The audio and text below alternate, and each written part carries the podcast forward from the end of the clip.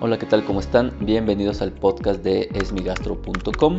Yo soy el doctor Norberto Chávez, soy gastroenterólogo y en este podcast vamos a hablar acerca de los temas más importantes, más comunes, lo que ustedes eh, consideran importante desde el punto de vista digestivo. Digo ustedes porque todo esto sale de lo que yo veo en la consulta cotidiana, son temas que realmente ocurren y que al estar ocurriendo en la consulta seguramente a alguien más que nos esté escuchando le puede estar ocurriendo esto. Así que bueno, este podcast lo pueden ustedes descargar a través de todas las plataformas digitales. Nos pueden encontrar en nuestro sitio que es www.esmigastro.com.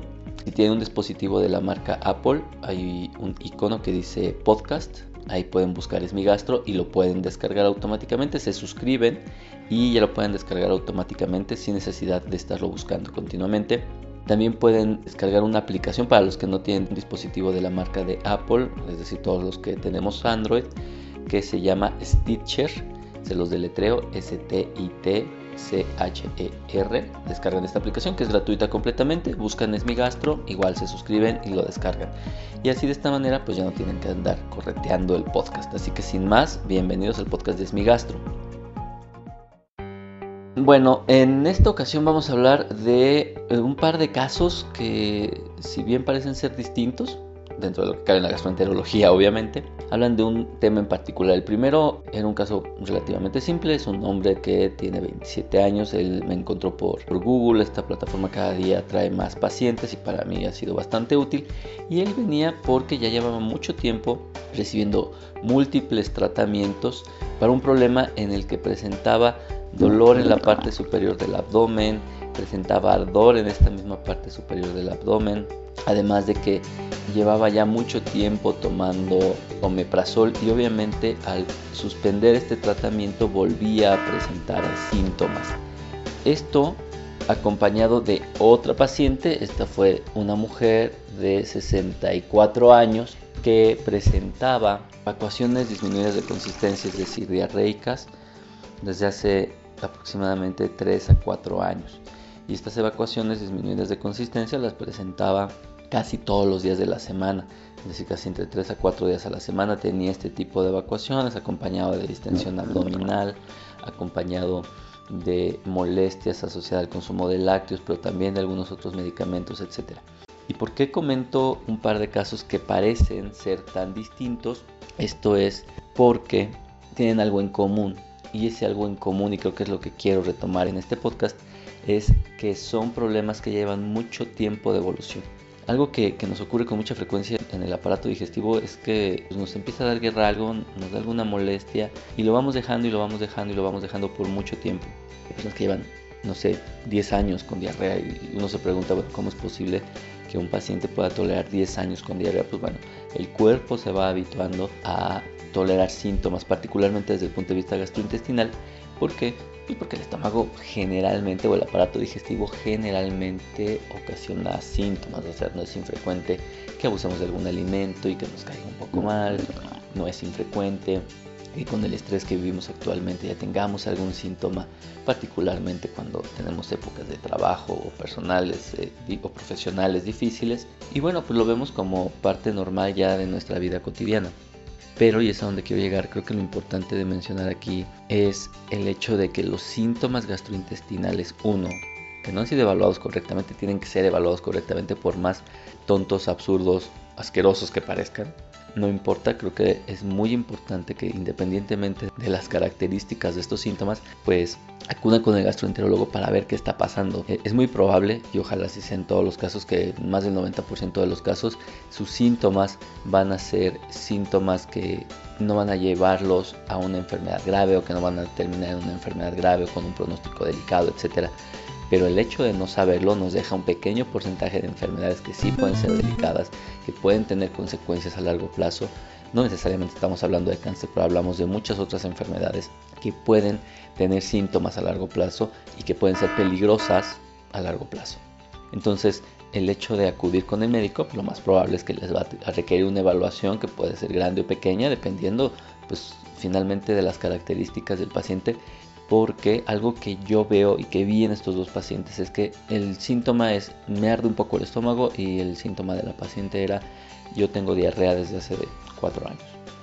Pues resulta que cuando empiezas a rascar y a rascar y a preguntar, que ese es el, trabajo de un buen gastroenterólogo, es decir, preguntar y preguntar y preguntar, o sea, no solo es observar el síntoma y darle algo para quitar el síntoma, sino el trabajo del gastroenterólogo es investigar qué es lo que está pasando.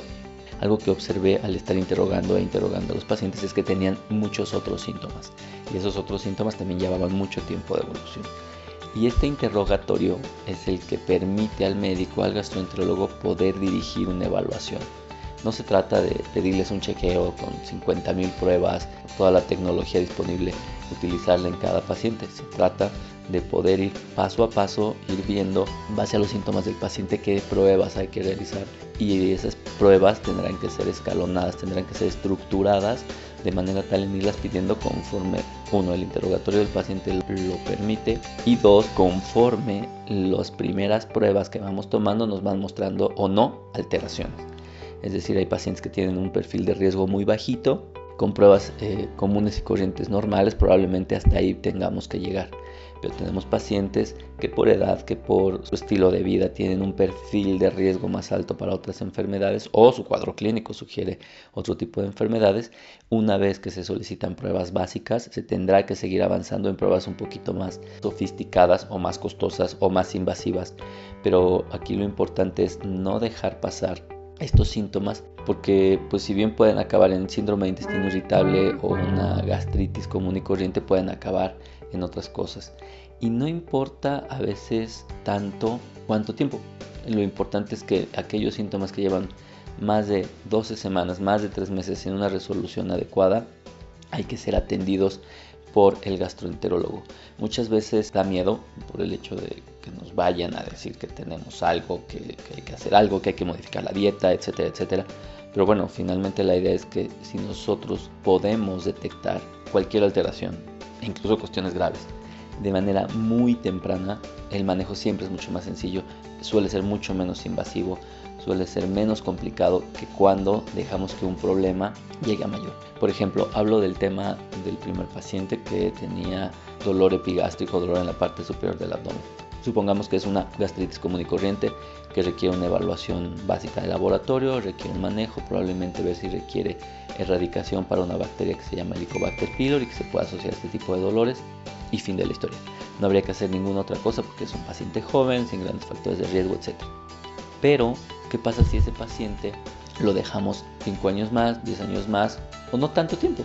Sencillamente lo dejamos así y un mal día, una fiesta, y fuma y toma demasiado alcohol y resulta que esa gastritis se transforma en una úlcera y entonces la fiesta acaba en el hospital porque el paciente tiene vómito con sangre o evacuaciones negras, lo cual indica un sangrado de tubo digestivo alto. El primer escenario fue bastante simple, fue organizado, fue estructurado, no puso jamás en riesgo la salud ni la vida del paciente.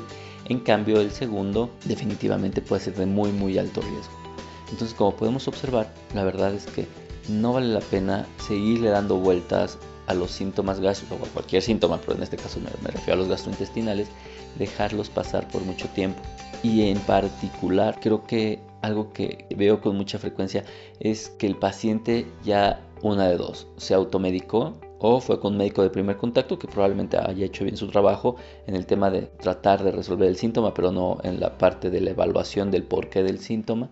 Entonces este paciente ya lleva mucho tiempo tomando algún medicamento o este paciente ya ha estado tomando múltiples remedios naturistas o remedios caseros o remedios artesanales que probablemente le dan algún tipo de, alivio, pero que al final del día la verdad es que lo único que están haciendo es tapar, es maquillar, es esconder parcialmente un síntoma que requiere una evaluación profesional y adecuada.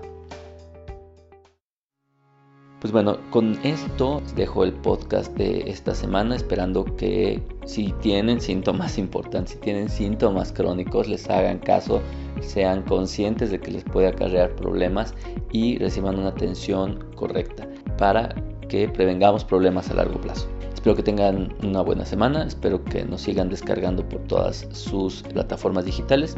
Si consideran que este contenido les es de utilidad a ustedes y a alguna de las personas que conocen, no duden en recomendárselo y nos escuchamos la próxima semana.